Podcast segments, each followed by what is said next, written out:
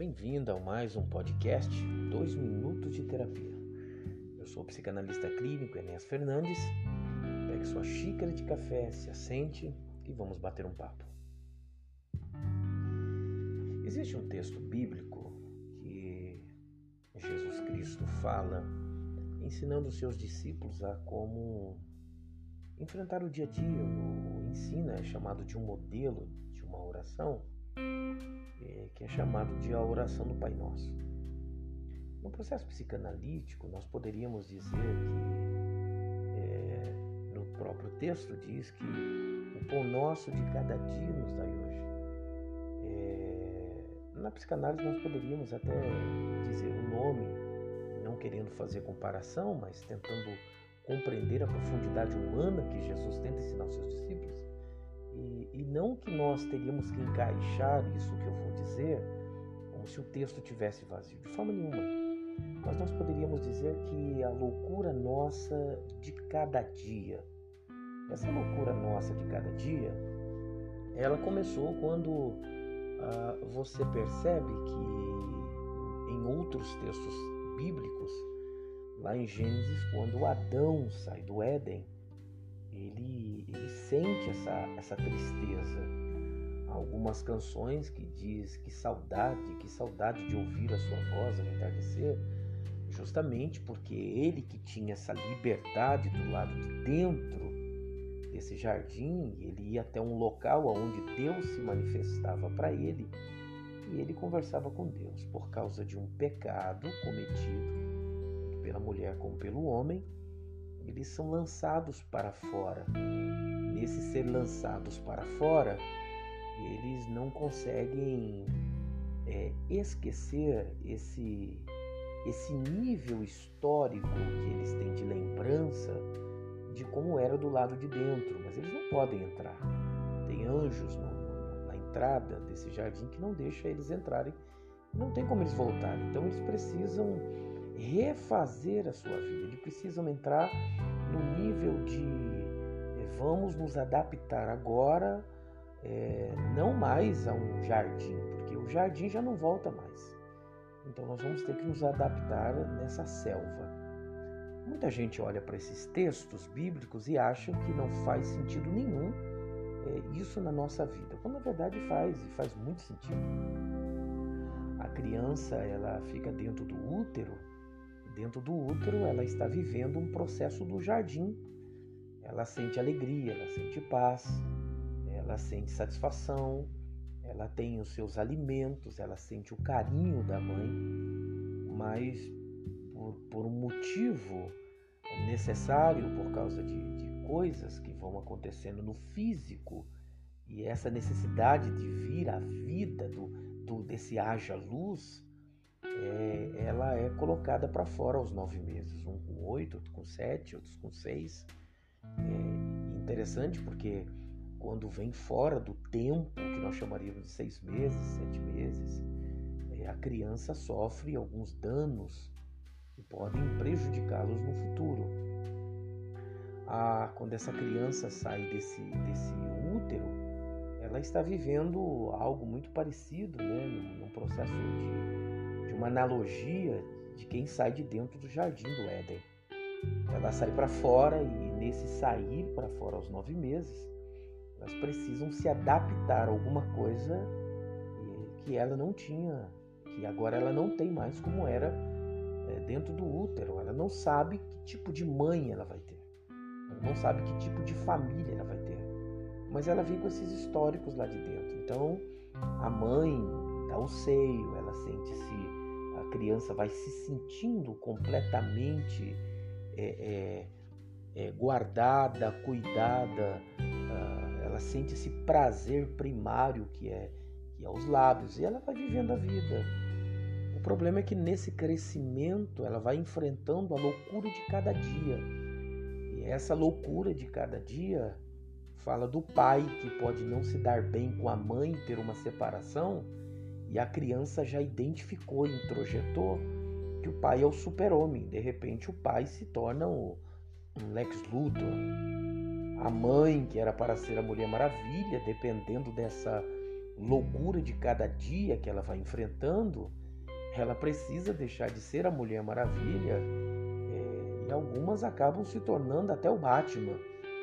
É uma analogia muito simples, básica, porém com um significante muito profundo, isso que eu estou dizendo, para que vocês compreendam melhor. E aí, por viver essa vida, essa loucura de cada dia, se você viver próximo da realidade, você vai sofrer muito. Então, às vezes, é necessário é, é, nos sabotarmos. Né? É, é, o ser humano por si só ele tenta, ele procura sempre estar se sabotando e a sabotagem ela pode ser muito prejudicial quando o sujeito não está querendo ter um encontro com aquilo que desagrada, com aquilo que machuca.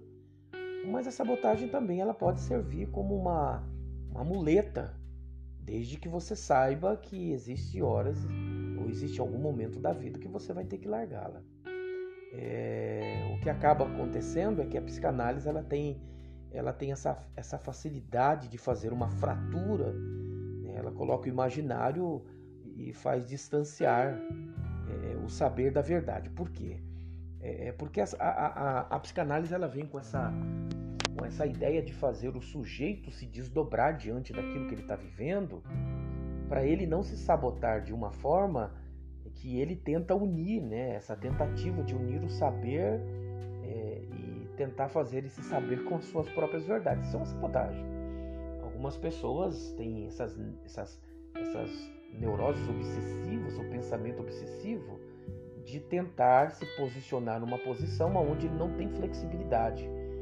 Então ele fica fixo ali.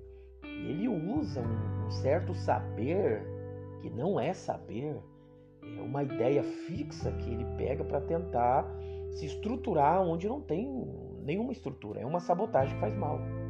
Mas eu também posso pegar algumas sabotagens para tentar viver uma vida, para não se aproximar muito da realidade. E o que eu não posso fazer é me perder dentro dessa sabotagem, tentando fazer com que essa sabotagem se torne alguma coisa eterna. E não, isso não vai isso não vai ajudar nem um pouco. Na verdade, todo sintoma que nós temos é particular, né? Ela vem como uma, uma forma de lidar com a angústia. É, é, o problema maior é que não dá uma resposta é, que essas respostas que alguns vão dando com a sua sabotagem, elas não, não dão conta sozinhas, é, é impossível. É, a melhor coisa a se fazer é fazer aquilo que Kigert né, tenta dizer a nós. A angústia um sentimento de excelência que pode me ajudar muito a saber lidar com as coisas, mas o que eu preciso fazer é, é, é, é entender o método analítico para mudar essa condição humana da angústia, com algumas sabotagens, porém tendo conhecimento no consciente porque é que eu estou fazendo isso. Então o que, que eu preciso fazer? Dar nome ao modo da minha sabotagem. Se eu der nome ao modo da minha sabotagem, então eu consigo saber lidar com uma vida em cima de, de uma sabotagem consciente. Então eu, a pergunta é: qual é a minha sabotagem? É, é, como eu me prejudico? É, porque quando eu vou verbalizando, é, é, eu vou tendo consciência daquilo que eu estou fazendo é, de uma forma que eu posso me sabotar, porém tendo consciência. O problema é quando você pega essa sabotagem com as suas verdades absolutas ou tentando encontrar um, um argumento fixo para tentar suprir necessidades ou faltas. Aí ela não vai funcionar. Então, a grande ideia é do que se trata a sua sabotagem. Como você se sabota? Qual é a função dela? Então, é, a sabotagem passa a ser uma escolha. Eu sei por que eu faço. Eu sei como que eu faço.